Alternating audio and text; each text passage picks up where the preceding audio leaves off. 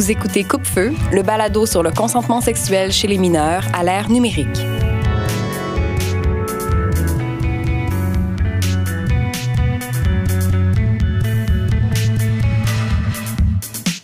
Épisode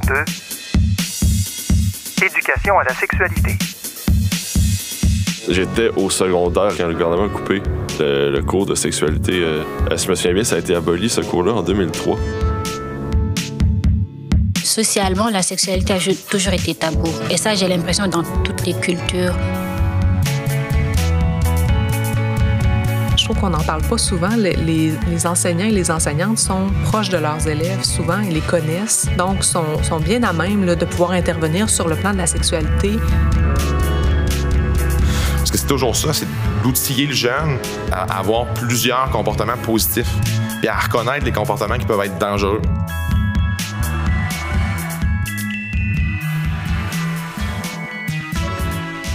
Bonjour, bienvenue à ce deuxième épisode de Coupe-Feu, le balado sur le consentement sexuel chez les mineurs à l'ère numérique. On vous promet un épisode très intéressant aujourd'hui qui porte sur l'éducation à la sexualité.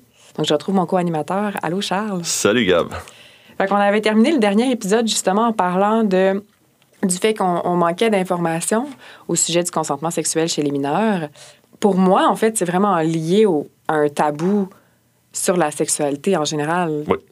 Ben, en fait, c'est ce qu'on ce qu'on en tire un peu du- des réflexions du premier épisode. Puis j'ai l'impression qu'aujourd'hui, on risque de poursuivre euh, dans cette voie. Je pense que tout part de là, tout part de l'information. À partir du moment où on n'a pas peur de parler d'un sujet, où on a accès à la bonne information de fa- facilement, je pense qu'on peut avancer dans plusieurs branches, si on veut, de la sexualité, dans plusieurs branches de ce, ce sujet-là, en fait. Définitivement. Si vous vous demandez, en fait, Charles et moi, on est qui, euh, vous pouvez écouter le, le- le pilote de la série où on vous explique un peu c'est quoi notre euh, parcours. Euh, on est comédien de Québec, euh, puis notre démarche artistique respective nous a amené à réfléchir sur ces questions-là de consentement sexuel chez les mineurs à l'ère numérique. Puis concernant le tabou plus particulièrement, on va retrouver une première experte, donc le balado est parsemé d'interventions d'experts qu'on est allé interroger sur les différents sujets qu'on aborde. La première experte de l'épisode d'aujourd'hui, c'est Joanie Eppel, qui est la présidente de l'Ordre des sexologues. Si vous avez écouté le premier épisode, elle était une des expertes également. Et elle va nous parler du tabou, justement, qui persiste au niveau de la sexualité dans notre société. Je crois que ça vient d'un énorme tabou, le tabou de la sexualité, le tabou, euh, euh, en fait, c'est le, malaise qui est souvent lié à la sexualité. Donc, la sexualité, quand euh, on en parle dans les médias, et là, peut-être pas tous les médias, mais en- généralement, c'est pour parler de ce qui est un peu ludique, un peu amusant, un peu coquin. Je parle des médias de plus de masse. Quand on parle que de ça, on n'est pas en train de parler de ce qui est plus sérieux dans la sexualité et ce qui est plus souffrant dans la sexualité. Donc, euh, je pense qu'on est moins informé parce qu'on se concentre sur l'aspect plaisir ludique, ce qui n'est pas mauvais en soi, mais c'est rarement balancé par le côté sérieux de la sexualité, le côté vrai, le côté profond. Euh, parce que probablement, on est, un peu gêné de parler de ces choses-là. Ça a été longtemps un grand secret, un grand tabou. La prochaine experte qu'on va entendre, c'est euh, Penda Diouf, qui est intervenante euh, chez Viol Secours, qui est une ressource en fait liée au CALAX, là, les, euh, les centres d'aide aux luttes pour les violences à caractère sexuel. Puis elle, en fait, elle fait des interventions auprès des jeunes dans les écoles, puis elle est aussi intervenante auprès de jeunes qui ont vécu des violences à caractère sexuel. Euh, puis elle fait la distinction, en fait, elle, entre le sexe et la sexualité. Si on parle de sexe, on parle de rapport sexuel, puis on entre dans les détails, c'est comme ça que ça se fait. Par exemple, c'est comme ça qu'il faut mettre le condom et tout ça. Par contre, quand on fait une éducation à la sexualité, on leur apprend que la sexualité, c'est beaucoup plus large que, que le sexe, parce qu'il y a comme... euh, ça, inclut beaucoup de choses, la biologie, la psychologie, euh, l'aspect culturel, les valeurs personnelles, euh, la personnalité de la personne, l'orientation sexuelle, le genre de la personne. C'est tout ça c'est ça la sexualité, c'est beaucoup plus grand que juste le sexe puis les rapports sexuels.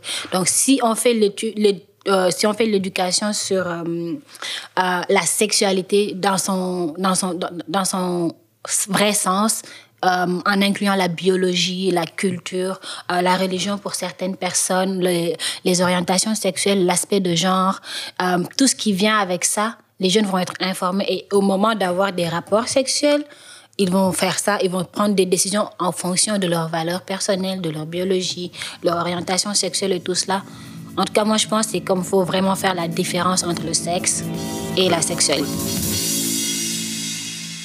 Voilà une, une belle preuve qu'on a manqué euh, d'éducation à ce niveau-là parce que j'aurais pas pu, il y a de cela deux minutes, euh, expliquer la différence entre les deux. Hey, moi non plus. Zéro. Honnêtement, je pense, j'aurais été capable un peu de le synthétiser dans ma tête, mais verbalement de dire quelle est la différence claire entre le sexe, la sexualité, puis euh, ce que ça représente comme, euh, comme type d'information, comme de, de ce que ça devrait être comme éducation, si on veut.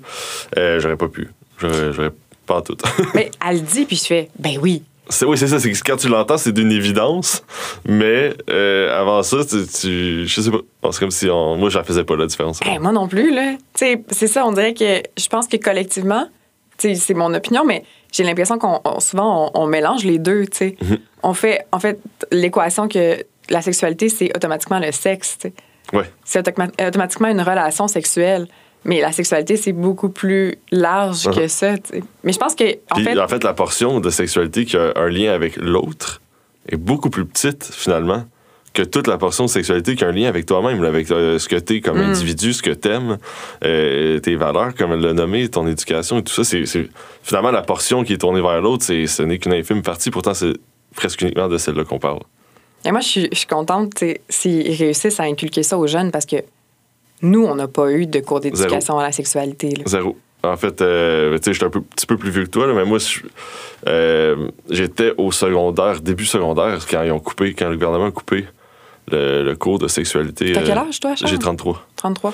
Puis, euh, si ma mémoire est bonne, puis j'avais regardé un petit peu nos notes tantôt, euh, si je me souviens bien, ça a été aboli, ce cours-là, en 2003. Oui, c'est ça, exact.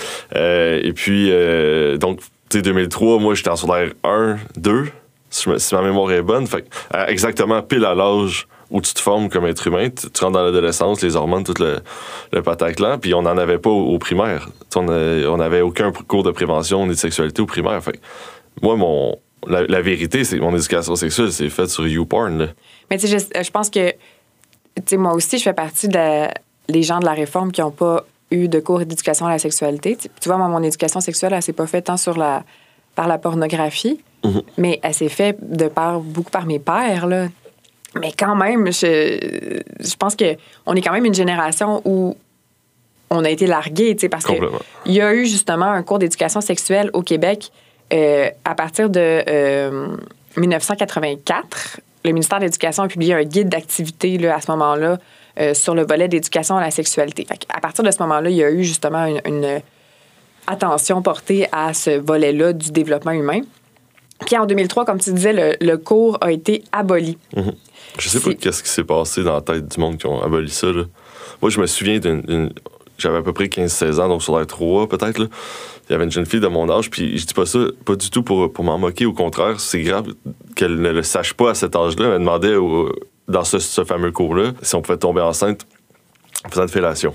Parce que quand tu le sais pas, puis quand t'es largué, puis quand t'as pas eu cette instruction-là, la question n'est pas conne. Ce qui est vraiment grave, c'est qu'à 16 ans, t'as pas assez de notions biologiques dans tes cours de bio, dans tes cours de sexualité, dans tes d'anatomie, pour, pour ne pas savoir que ça, ça ne communique pas de cette façon-là. tu sais. Mais c'est fou parce que, tu sais, on n'est pas loin de ma grand-mère qui, la première fois qu'elle a frenché un gars, puis elle dit jamais frenché, là, elle Ouais, dit ouais, ouais. un baiser prolongé. Oh, c'est Ouais. swell, j'aime ça. Un Oui, baiser prolongé. Oh, c'est tellement classe. Pour vrai, oui, on comprend tout. Oui, c'est ça. Puis euh, la première fois qu'elle a embrassé un gars avec un, un baiser prolongé, Mhm. elle est revenue chez elle, puis elle avait peur d'être enceinte. Ouais. C'est dire, tu sais. Mais là, je veux dire, c'est ma grand-mère, là. C'est le... Ça Oui, fait longtemps. Mais on n'est pas si loin de, de la fille dont tu parles. Puis, tu vois, suite, euh, à la fin des années euh, 2010, Mhm. ils ont noté justement une, une hausse, euh, une recrudescence des ITSS Oui. dans plusieurs régions du Québec. Oui. Il y, a, il y a des experts qui faisaient des corrélations entre justement l'éducation à la sexualité qui était déficiente puis cette recrudescence-là. Puis je pense que c'est vraiment pas bête. Là. En fait, c'est des conséquences concrètes, je Oui. pense, de ce manque d'éducation-là. Mais heureusement, en 2018, euh, suite au mouvement MeToo, euh, il y a un cours qui a été euh, développé sous le gouvernement Couillard, puis qui finalement a été vraiment adopté en 2019 là, euh, par le gouvernement Legault, euh, puis qui est en vigueur actuellement là, dans les écoles secondaires. Puis je suis allée rencontrer justement un enseignant euh, de, du cours d'éducation à la sexualité. Ce qu'il faut savoir par rapport au cours d'éducation à la sexualité, moi, je pensais que c'était comme un cours régulier dans le cursus, Mhm. mais c'est 15 heures par année scolaire. Ça part de la première année du primaire jusqu'à la cinquième secondaire. C'est 15 heures par année scolaire. Sébastien Boulanger, enseignant du cours d'éducation à la sexualité au secondaire. Il y a la globalité de la sexualité, la croissance sexuelle humaine et l'image corporelle, l'identité, rôle, stéréotypes sexuels et normes sociales, la vie affective et amoureuse, l'agir sexuel et les violences sexuelles, qui sont les systèmes qu'on aborde. Puis dans le fond, ben chaque euh, à chaque année, parce que maintenant le, le nouveau programme va de la première année primaire jusqu'au cinquième secondaire, ben, on a des orientations diverses. Là, comme euh, on a un tableau avec justement les thèmes qu'on doit aborder à chaque année et ben, quelles sont les orientations principales qu'on devrait prendre pour faire nos ateliers. C'est sûr qu'on essaie de varier les approches. Justement, euh, moi, c'est vraiment pas mon intention de commencer à faire un cours magistral sur la, sexualité parce que, ben, parce que quand tu vis ta sexualité, c'est pas un cours magistral. C'est, c'est, ça se vit dans, c'est une action. C'est, en fait, la, la, la partie sexuelle et sensualité, c'est, c'est une partie active de notre vie. Donc, c'est important de, de, de les solliciter euh, dans la parole. C'est important de, de, de voir eux autres qu'est-ce qu'ils ont comme schème de pensée. Puis c'est important aussi, dépendamment du niveau, ben, d'y aller d'une façon graduée. C'est comme moi, je pense. euh, aux ateliers que je donnais en première secondaire, ben mon atelier c'était on va parler des, euh, stéréotypes de corps. Donc votre atelier aujourd'hui c'était de, de ben, construisez-moi un corps idéal avec les photos qu'on retrouve sur Google, puis expliquez-moi pourquoi c'est non réaliste. Qu'est-ce qui ne fonctionne pas dans ces corps-là? Versus un corps que, euh, qu'on pourrait dire plus normal, plus général, L'exemple que je donne tout le temps, c'est du monde que tu retrouves à l'épicerie. Tu sais, je veux dire, euh, je retrouvais pas toujours des gens topless avec des six packs quand je m'en vais à l'épicerie. Fait que c'est de leur faire réaliser, dans le fond, qu'on est entouré de stéréotypes, puis que c'est pas la norme. Fait que c'est ça. Les jeunes aujourd'hui ont quand même accès à beaucoup plus d'infos que nous autres. Je suis jaloux. Hey, moi aussi, Pour vrai, j'étais je suis jaloux. J'aurais aimé ça, qu'on me parle de ça quand j'étais jeune. J'aurais aimé ça que les autres autour de moi sachent ça aussi. Mm. Tu sais, les, on le sait, puis je pense que d'avoir des complexes quand t'es adolescent, c'est normal. Dans le sens où tu découvres dans le miroir, tu découvres ton corps par rapport à ceux des autres. Mais si au moins il y a des adultes, des gens compétents qui peuvent aider, non seulement à le déconstruire pour toi, mais à déconstruire pour les autres autour. Juste ça, là. Je suis sûr que ça fait une énorme différence dans la vie de ces jeunes-là. Moi, en tout cas, j'ai beaucoup d'admiration pour euh, ce que Sébastien fait. Énormément. Parce que ça doit, on va se le dire, dépendamment des groupes que tu as, dépendamment euh, des fois des, des écoles où tu vas, des écoles qui sont plus difficiles, ça doit pas être euh, de la petite bière donner ce cours-là. là. Bien, justement, il va nous parler un peu de la réaction des jeunes qu'il a rencontrés à travers ces ateliers-là. Cool. Ah, ça dépend. Ça dépend vraiment du groupe dans lequel tu te situes. Euh, ça dépend de la maturité du groupe. Ça dépend, tu sais, vraiment, là, c'est du cas par cas. Mais je dirais qu'habituellement, la réception est bonne. Tant que tu restes dans le concret. Sais, si tu retournes encore dans des, dans des choses qu'ils ont déjà vues, quand tu retournes dans mettons, euh, si c'est la troisième fois qu'ils entendent parler d'ITSS, puis que tu revois juste les symptômes, puis tu revois les maladies, puis tu revois la protection, ben là, ça se peut qu'ils décrochent. Mais, euh, tu sais, euh, on avait des, des, des ateliers, par exemple, comme sur euh, les relations sexuelles pendant les parties, puis comment est-ce qu'on faisait pour essayer d'éviter qu'il y ait des mauvaises situations, des situations de viol, de comment est-ce qu'on pourrait trouver des rôles pour défendre, pour s'assurer que justement qu'il n'y ait, pas rien qui aille trop loin. Ben ça, pour eux, ça c'est en troisième secondaire, c'était quelque chose de concret. Pour certains, C'est- pour d'autres, ils n'étaient pas rendus là, mais pour certains, c'était quelque chose de concret. Puis, ben, même si, admettons, il est peut- il est peut-être gêné d'en parler, ben, tu vois qu'il avait une oreille attentive à dire, bon, ben, OK, c'est vrai, si je, maintenant, je cerne cette situation-là, ben, euh, peut-être que je vais pouvoir avoir un autre outil pour mieux réagir.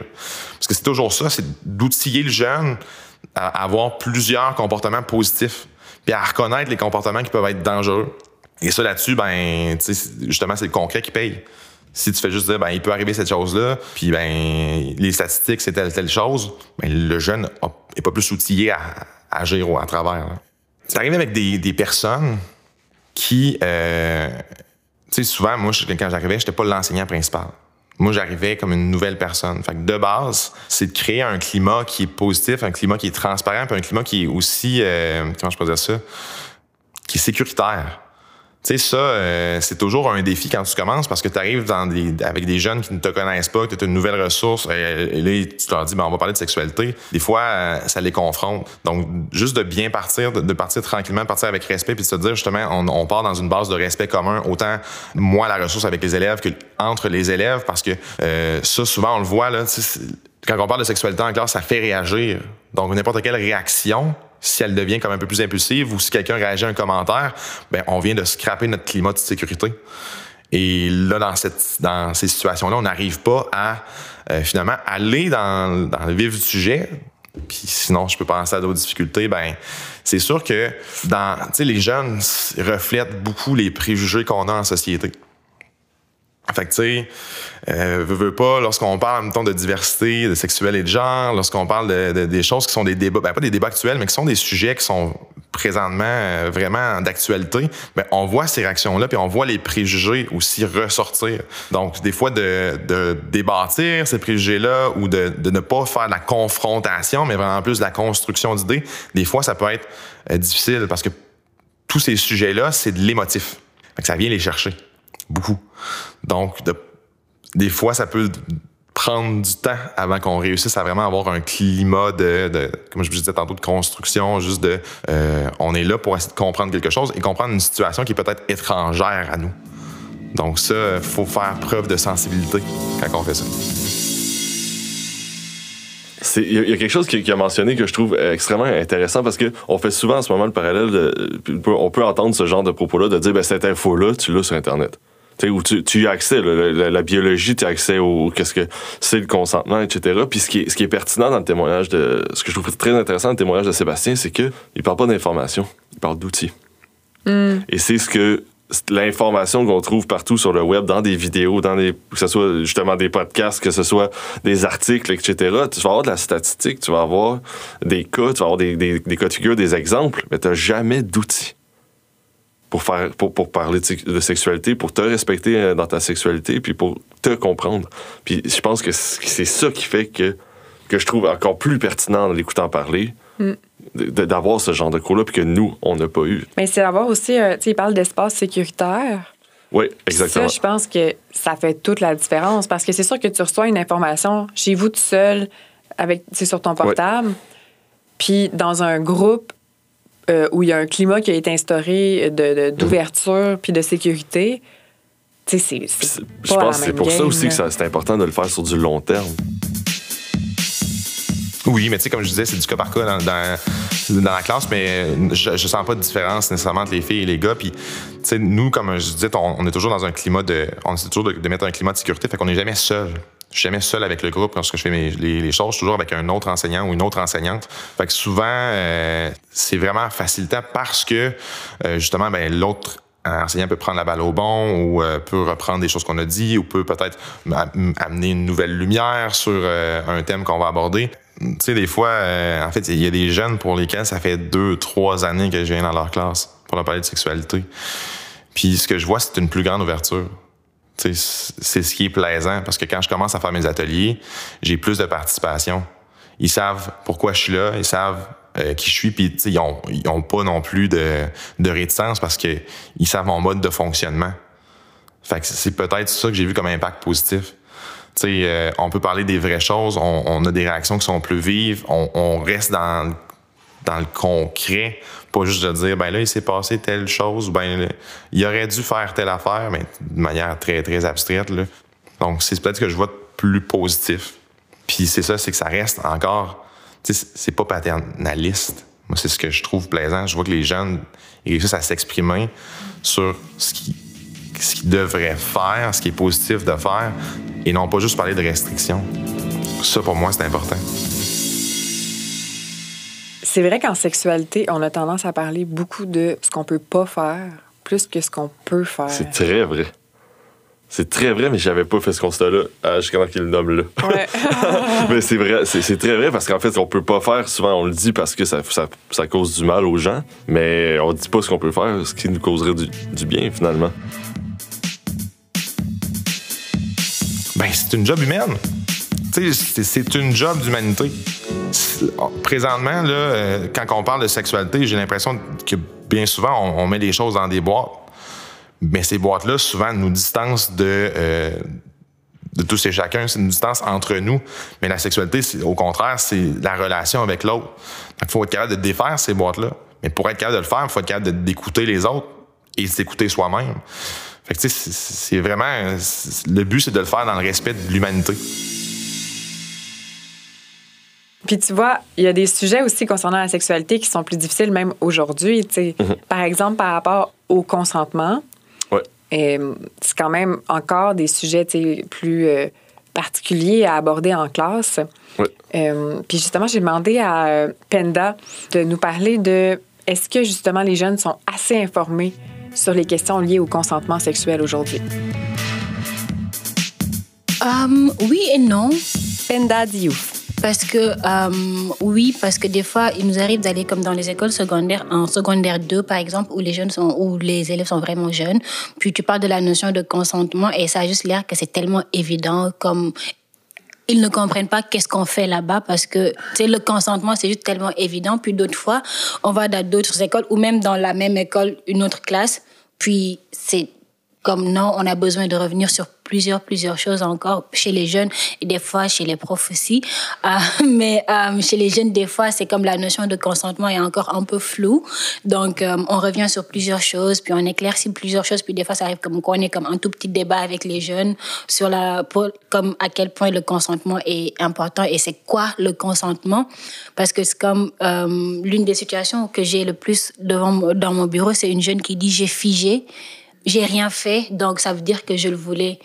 Euh, donc là, il faut leur expliquer qu'en état de choc, le cerveau est sur pause et c'est normal que tu es figé. Donc ça, c'est le, genre de choses que souvent on a réexpliqué euh, dans les écoles secondaires avec les jeunes. Je pense qu'il y a une nuance à apporter, tu sais, au niveau du, euh, du cours d'éducation à la sexualité parce que je pense que Sébastien, à son école, le cours est comme de ce que j'entends, est bien pris en charge. Mhm. Mais c'est peut-être pas tous les milieux puis tous les. Euh, les commissions scolaires ou toutes les écoles, dans le fond, qui sont prises en charge de la même façon. Par contre, par rapport à, ces sujets-là plus, euh, plus lourds, j'ai demandé à Sébastien s'il faisait appel justement à des professionnels pour venir les aider parce que justement, c'est des sujets plus difficiles à aborder euh, avec des jeunes, peut-être. Ah oui, parce que il y a des sujets aussi. ne veux pas quand tu enseignes l'éducation à la sexualité, il y a des sujets qui sont. Il faut toujours que tu sois transparent avec toi-même aussi il y a des sujets qui sont très lourds. comme la violence sexuelle, effectivement, des fois d'avoir des ressources euh, expertes, parce que nous, moi, je me considère pas comme un expert. Oui, j'ai des formations, oui, je peux le faire, puis j'y vais, je, m'informe à toutes les années, mais il reste que pour des sujets qui sont sensibles comme ça, parfois, de, de sécuriser encore le contexte davantage peut aider à, ce que le message passe mieux. Mais dans des groupes où je me sentais plus à l'aise, je me rappelle de, déjà avoir parlé de, de situations de viol, de, situations de, jouissance en, dû à un viol pour essayer de normaliser, de dire, ben, ça, c'est pas parce que tu as du plaisir que ça arrive, c'est ton corps qui se défend. Mais si je suis à faire ça parce que le groupe, je le sentais prêt à, et il m'avait posé des questions liées à. Parce que sinon, ben, j'entrerais pas dans un terrain où je sentirais pas mes jeunes à l'aise, ou, même moi, je me sentirais pas à l'aise. C'est vrai, puis tu à cet âge-là, t'es tellement une éponge les jeunes, les enfants, les adolescents nous lisent tellement là, qu'effectivement, que si toi, t'es pas à l'aise de parler d'un sujet ou si tu ne le maîtrises pas, je crois qu'ils le savent très rapidement puis que finalement, tu n'atteindras pas ton objectif. Puis ça, je pense que c'est important de créer un environnement sécuritaire pour les, les profs. Puis je pense que c'est pour ça que c'est super pertinent qu'ils aient cherché des ressources comme, par exemple, Viol Secours, mm pour venir les épauler. Moi, une des choses qui me, qui m'intriguait, c'était de savoir est-ce que ça arrive que parfois, quand tu parles de violence sexuelle en classe, s'il y a des jeunes justement qui, qui réalisent que peut-être ils ont vécu des violences à caractère sexuel. Puis euh, à ce sujet-là, Penda et euh, Sébastien nous répondent, puis ont des réponses assez différentes. C'est pas arrivé jusqu'à présent. On essaie toujours de justement prévérifier ce qu'on fait, puis de, de, faire des tests avec d'autres enseignants. Euh, je sais que j'ai des jeunes parfois que, souvent, là, on essaie de voir si on a des informations, par exemple, s'il y avait des, jeunes qui avaient eu, eu, des violences sexuelles à la maison, des trucs du genre, là, il faut avoir plus de précautions. Euh, moi, je suis quand même privilégié, je suis dans un milieu, euh, je suis dans un milieu qui est privilégié. Donc, j'ai moins ces situations-là à gérer, mais, mais oui, j'ai déjà entendu parler de, de, situations où, en parlant, par exemple, de violences sexuelles, il y a eu des réactions de, de jeunes. Puis dans ce temps-là, ben nous, on, est toujours très près des, des, éducateurs de niveau. Ou, euh, c'est une des raisons pour lesquelles aussi on est deux dans la classe, hein, parce que s'il y avait quelque chose, on veut qu'il y ait euh, une personne qui soit prête à, à prendre cette, jeune personne-là, puis de l'accompagner à travers euh, ses difficultés. Penda Diouf. Oui, ça arrive très souvent parce que la notion de consentement est encore très, très floue pour beaucoup de personnes. Donc, des fois, ça arrive que ce soit un débat en pleine prévention une jeune qui dit oui, mais si elle ne dit rien, ça veut dire qu'elle le veut. Tu dis non, si elle ne dit rien, faudrait que tu lui demandes. Mais elle ne dit rien, elle, elle, ne, elle, ne, elle ne se débat pas, elle ne te repousse pas. Donc ça veut dire qu'elle le veut. Non, non, non, faut que tu lui demandes. À chaque fois, il faut faire ça. Et après, tu, as, tu vas avoir des gars qui vont comme oui, mais elle a fait ça. Oui, mais elle a fait ça. Comme... Après, tu leur demandes, mais est-ce que tu as demandé? Est-ce que tu as validé? Est-ce que tu as, tu t'es bien informé de son langage corporel? Et ça arrive aussi d'autres femmes qui appellent pour dire, je veux juste m'assurer que ce que j'ai vécu est une agression sexuelle ou pas. Donc, tu, as, euh, tu lui demandes qu'est-ce qui s'est passé, puis elle te raconte, elle te raconte, elle te raconte, puis tu te dis, est-ce que vous le vouliez que ça arrive, madame? Est-ce que vous avez envie que ça arrive? Elle dit non. Qu'est-ce qui s'est passé? Ben, J'ai dit que je voulais pas, mais il a insisté. Puis j'ai fini par dire oui. Je comme, ben, votre non-consentement n'a pas été respecté, madame. Dès que vous avez dit non, normalement, il aurait dû respecter vos limites. Donc vous expliquez, puis après il y a comme le déclic qui fait oh mon Dieu, donc c'était une agression sexuelle. C'est pour ça que je me sens aussi mal euh, quelques jours après. Oui, s'il y a des conséquences quelques jours après, ça veut dire que ce qui s'est passé, c'est pas ce que vous vouliez avant. Euh, il y a quelques années, euh, on a travaillé à l'APEX, euh, qui est la compagnie de théâtre que je dirige, avec Viol Secours dans le développement d'un outil de prévention auprès des jeunes au secondaire parce qu'ils ne pouvaient pas aller dans la classe mmh. directement. Puis on a fait un outil numérique, donc c'était comme un, genre de mini balado, une mise en situation où on était dans un procès justement pour agression sexuelle. Ça amenait les jeunes à se demander est-ce que, justement, est-ce que est-ce que c'était une agression sexuelle ou pas? C'est comme si les jeunes euh, agissaient comme le jury de cette situation-là. Puis je trouvais ça tellement intéressant qu'ils aient ce, ce genre d'intervention. Qui a se poser ces questions-là? Oui. Effectivement, comme être humain puis comme euh, acteur euh, extérieur à la situation aussi. Oui. Puis je comprends que les, les adultes aient encore un, un malaise à aborder ces sujets-là parce qu'eux-mêmes n'ont pas eu les outils pour aborder la sexualité de façon saine. Mhm. Aborder ces enjeux-là, même entre adultes, c'est encore euh, difficile à certains égards. Ouais. Mais je pense que c'est important de parler de ce malaise-là. Je pense qu'il faut le nommer. Puis il faut le déconstruire petit à petit. C'est pas en une shot, c'est pas en un cours. Il faut que jeune, ce soit un sujet qui est, qui qui est aisant. Penda Diouf, intervenante à l'organisme Viol Secours. Mais de un, euh, socialement, la sexualité a toujours été tabou. Et ça, j'ai l'impression dans toutes les cultures. Moi, je pensais que oh, c'était plus chez moi que la sexualité est tabou parce qu'on a comme une société un peu plus traditionnelle au Sénégal et tout ça. Mais je suis venue ici, puis quelle a été ma surprise de voir que, bah, en fait, la sexualité est encore tabou euh, ici pour beaucoup de personnes. Donc, socialement, euh, la sexualité est tabou. Donc, c'est tout le temps. Là, il y a un changement qui est en train de s'opérer. Donc, de plus en plus, les gens sont de plus en plus à l'aise d'en parler, mais on a encore comme pas mal de chemin à faire. Puis, de deux, euh, les professeurs n'ont pas sont pas experts dans ça, dans, en violence sexuelle. C'est comme un prof de français, euh, tu lui demandes d'expliquer euh, la, la, violence sexuelle à ses élèves. Ça va être très compliqué pour, pour lui de faire ça. Et même les parents, des fois, même s'ils ont la proximité avec leurs enfants, ils n'ont pas l'expertise. Donc c'est tout le temps mieux d'avoir comme quelqu'un qui sait de quoi il parle pour savoir exactement quel mot utiliser et comment l'utiliser avec, euh, avec les jeunes.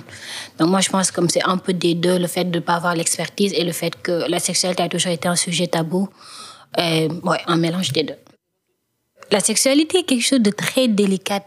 C'est vraiment très délicat, très, très intime et je pense que chaque personne a comme son point de vue qui lui est propre euh, là-dedans. Donc, euh, pour un professeur qui n'a pas forcément ce mandat-là, et qui doit euh, donner ce cours-là, ça peut être très intimidant s'il ne pas, s'il sait pas exactement de quoi il parle, ni comment utiliser et quels mots utiliser. Et aussi le fait de devoir de se demander est-ce que je respecte euh, le désir des parents ou pas, c'est, c'est, un autre enjeu aussi à, à prendre en compte. mais nous, euh, on n'est pas tenu de cela parce que c'est l'école qui nous fait venir. Donc on est là en tant que comme partenaire extérieur. Euh, l'école nous fait venir, on vient, on partage notre expertise, puis on on, a, on prend le soin quand même de laisser toutes nos coordonnées pour que les jeunes puissent nous appeler. Parce qu'il y a ça aussi, on ne sait pas comment est-ce qu'ils vont interpréter ça. Est-ce qu'ils vont avoir toutes les informations, puis ils vont se dire, OK, maintenant j'ai toutes les informations. Est-ce qu'il va se dire, j'ai toutes les informations, le moment venu, je saurai comment faire. Ou est-ce qu'il va se dire, oh, maintenant je suis curieuse, j'ai envie d'en savoir plus, maintenant je vais aller tester mes limites. On ne sait pas. Donc, euh, moi, quand je fais mes, préventions, mes ateliers de prévention, je laisse toutes les coordonnées de Viol Secours. On a même des pages, une page Facebook et une page Instagram que les jeunes sont beaucoup plus, euh, peuvent beaucoup plus utiliser. Et on leur dit, si vous appelez au téléphone, vous n'êtes pas obligé de donner votre nom ou vos informations. Appelez au téléphone puis posez vos questions.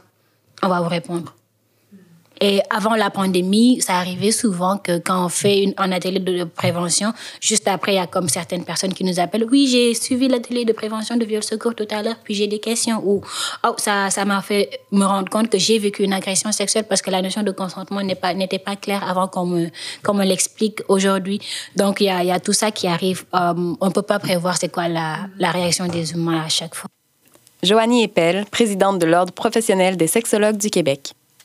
Donc, les enseignants et les enseignantes en ce moment, ils font un travail incroyable au sens où ils n'ont pas été nécessairement formés comme une sexologue ou un sexologue pendant de nombreuses années. Ils n'ont pas travaillé leur aisance à parler de la sexualité.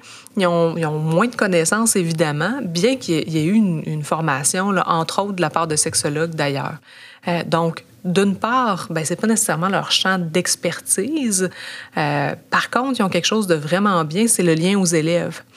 Euh, et ça, on en, je trouve qu'on n'en parle pas souvent. Les, les, enseignants et les enseignantes sont proches de leurs élèves souvent et les connaissent, donc sont, sont bien à même là, de, de pouvoir intervenir sur le plan de la sexualité euh, auprès de, leurs élèves, avec du soutien, bien entendu. Donc maintenant, le malaise persiste parce que euh, ce sont des, adultes qui, eux-mêmes, n'ont pas nécessairement été euh, eu de, cours d'éducation à la sexualité.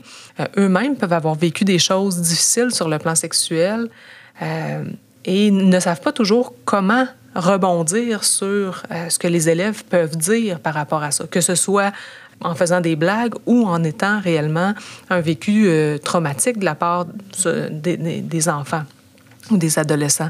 Donc, je peux comprendre le malaise, puis je peux comprendre l'énorme besoin de soutien qu'ils ont. Et les sexologues sont tout à fait, euh, euh, on va dire, disponibles pour pouvoir faire du soutien là, quand il y en a dans les centres de services. Habituellement, sont bien interpellés, là, puis ça leur donne une chance. À les écouter, ça devient une évidence, tu sais, que il faut avoir ces ressources-là aussi à l'école, puis que ça vienne appuyer les enseignants justement dans leur euh, dans les ateliers qu'ils donnent. Euh, puis je pense que le malaise est, pertinent. Le malaise, en fait, est justifié parce que euh, la formation que les, les profs ont n'est pas non plus une formation. En fait, ils n'ont pas les outils nécessairement eux-mêmes. Fait que comment tu peux enseigner à quelqu'un les outils qu'il devrait avoir si toi-même tu les as pas développés au cours de ta vie, tu sais? Moi, ce que j'ai posé comme question à Sébastien, c'est comment il, euh, il vit ça, lui, d'être un homme qui enseigne la sexualité aux, euh, aux, jeunes au secondaire. Mm-hmm. C'est une des raisons pour laquelle je le fais. Parce que justement, tu sais, il veut, veut pas, juste en tant qu'homme enseignant, on a une posture qui est particulière, tu sais par rapport à la façon dont on, peut se tenir autour des enfants. On sait qu'il y a toujours, euh, tu sais, la réaction maternelle versus une femme versus un homme, c'est pas la même chose. Mais, tu sais, si je pense à mon école, mon école est composée à 66% de garçons. Ben, c'est super intéressant qu'une femme puisse faire les ateliers d'éducation sexualité, mais c'est aussi très important qu'il puisse avoir un, modèle masculin sur la sexualité saine. Parce que ça, pour les jeunes garçons qui sont en recherche et qui souvent, justement, lorsqu'ils n'ont pas l'information, c'est là qu'il va avoir des comportements qui vont être peut-être euh, normalisés, ben c'est important d'avoir quelqu'un avec qui tu te sens peut-être plus à l'aise. On sait que ben, dans l'enseignement, lorsqu'on a quelqu'un qui est un modèle du, même sexe, souvent c'est facilitant.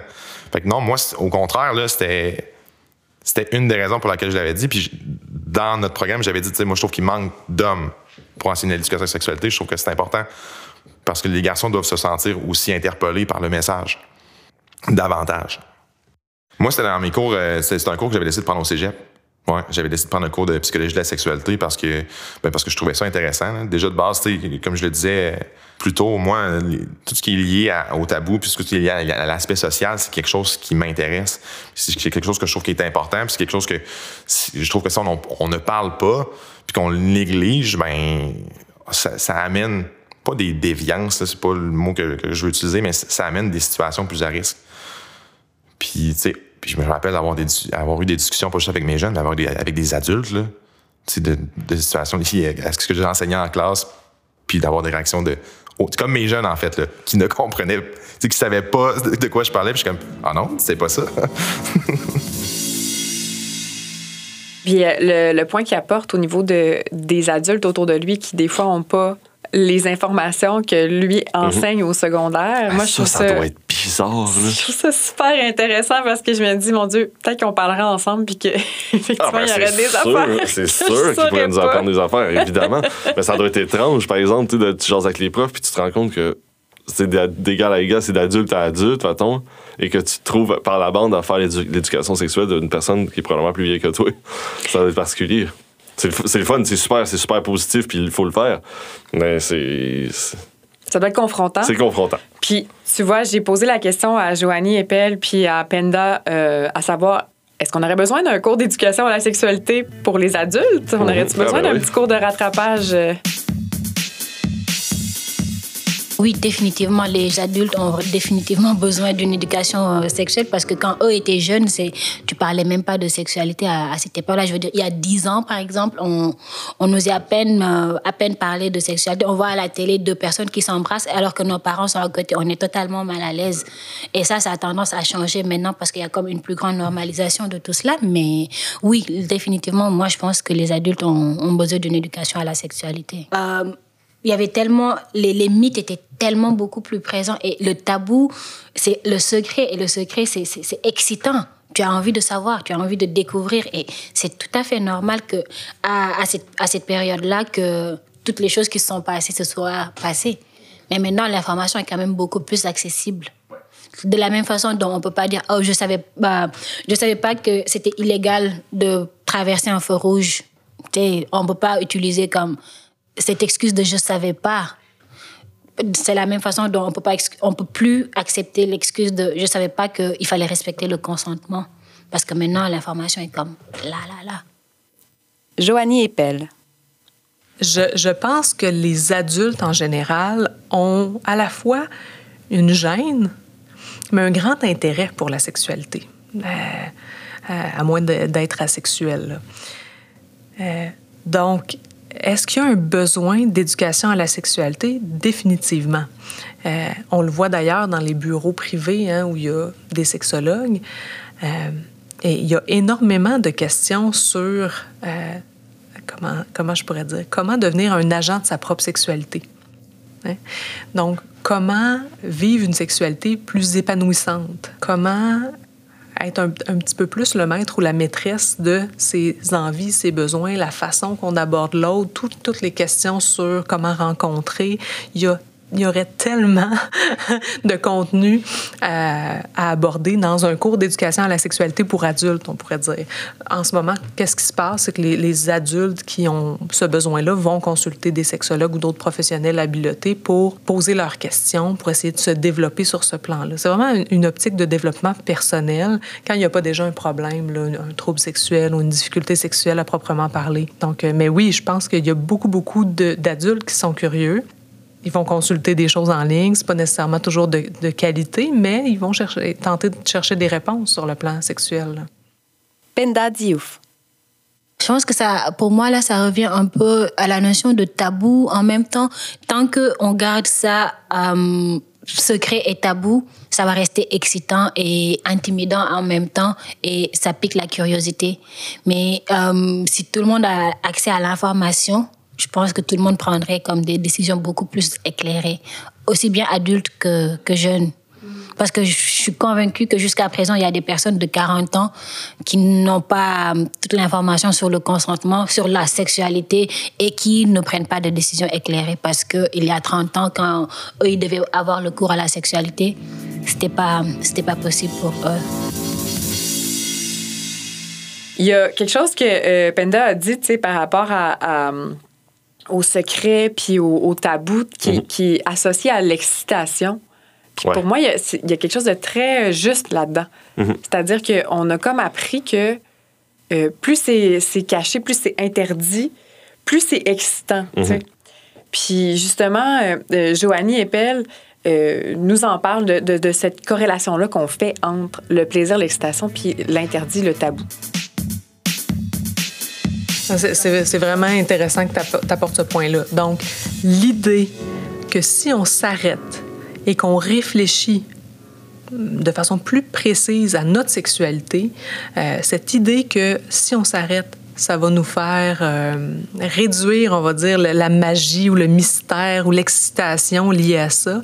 Euh, pour moi, c'est un grand, grand mythe. Donc, ce que les gens soupçonnent peu, c'est qu'en approfondissant leur réflexion sur eux-mêmes, ils vont se connaître davantage et ils vont être en mesure d'avoir accès à un éventail beaucoup plus large et beaucoup plus raffiné euh, de plaisir sexuel et même euh, prévenir quelque chose de, plus souffrant par la suite. Je pense notamment, on, déroge un petit peu du, sujet, mais je pense notamment au corps vieillissant. Donc, lorsqu'on vieillit, euh, c'est comme si on, on- on essaie d'éviter euh, de penser à qu'est-ce qui va arriver si je perds ma capacité érectile, qu'est-ce qui va arriver si j'ai euh, des difficultés physiques qui m'empêchent de... On essaie plutôt de penser à rester jeune plutôt que de se dire, OK, comment je fais pour apprivoiser mon corps vieillissant et avoir une sexualité satisfaisante malgré ou du moins avec ça? Donc, je, pense aussi que ça peut faire partie d'une éducation à la sexualité dire euh, dégageons, hein, dégageons un peu de, euh, cette idée que il faut seulement parler du ludique et parlons des choses sérieuses, puis ça, on va peut-être en, en être gagnant à la fin. là. Effectivement.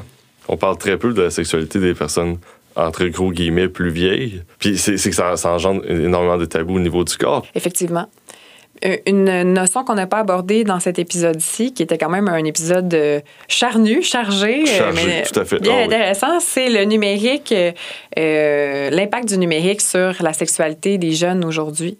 Mhm. Euh, ça a quand même, quand on pense par exemple à OnlyFans, on pense à la pornographie dont on a parlé aujourd'hui, euh, on parle du partage de photos intimes. On va aborder en fait cette thématique-là dans le prochain épisode de Coupe-Feu.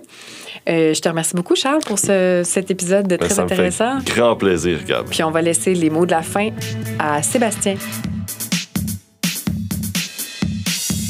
Non, non, mais tu sais, je pense que moi, quand j'ai j'ai su qu'elle en parler, ben c'est sûr que de base, je me disais, je sais pas trop ce que je vais dire. Comme je te disais, je, je me considère pas comme un expert dans la chose, mais ce que je trouve important de toujours garder en tête, c'est l'aspect humaniste de la chose.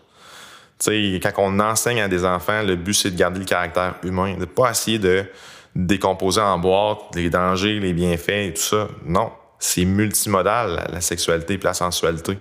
C'est important de le voir dans sa globalité. C'est important de garder les valeurs qui sont inhérentes à, c'est-à-dire l'ouverture, c'est-à-dire l'écoute, c'est-à-dire la transparence. Si on n'a pas ces trois choses-là, ben c'est impossible de pouvoir parler de violence sexuelle, c'est impossible de, parler, de pouvoir parler de diversité de genre, c'est impossible de pouvoir parler de, euh, de vie affective. Tout ça, ça devient caduque. On peut l'aborder, mais on n'aura pas de, euh, de transmission, on n'aura pas de relation pour vraiment dire, bon ben, qu'est-ce qu'il y en est?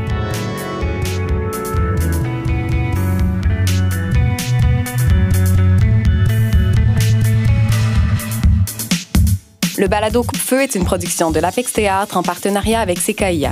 Animation, Charles Fournier et Gabriel Ferron. Réalisation, Jacques Ferland et Gabriel Ferron. Montage, Jacques Ferland et René Talbot. Thème musical, Émile Couture. Visuel, Guillaume P. Trépanier. Direction de production, Aupe Forêt et Auréliane Massé. Communication, Laurence Bégin. Production, Rosie Bellé et Gabriel Ferron. La production du balado a été rendue possible grâce au soutien de Première Ovation Art numérique et du Conseil des arts du Canada. Coupe-feu a été inspiré de la pièce Blackbird de David Hauer, présentée au Théâtre Périscope du 16 février au 5 mars 2022. Suivez l'Apex Théâtre sur Facebook et Instagram pour être au courant de nos prochains projets.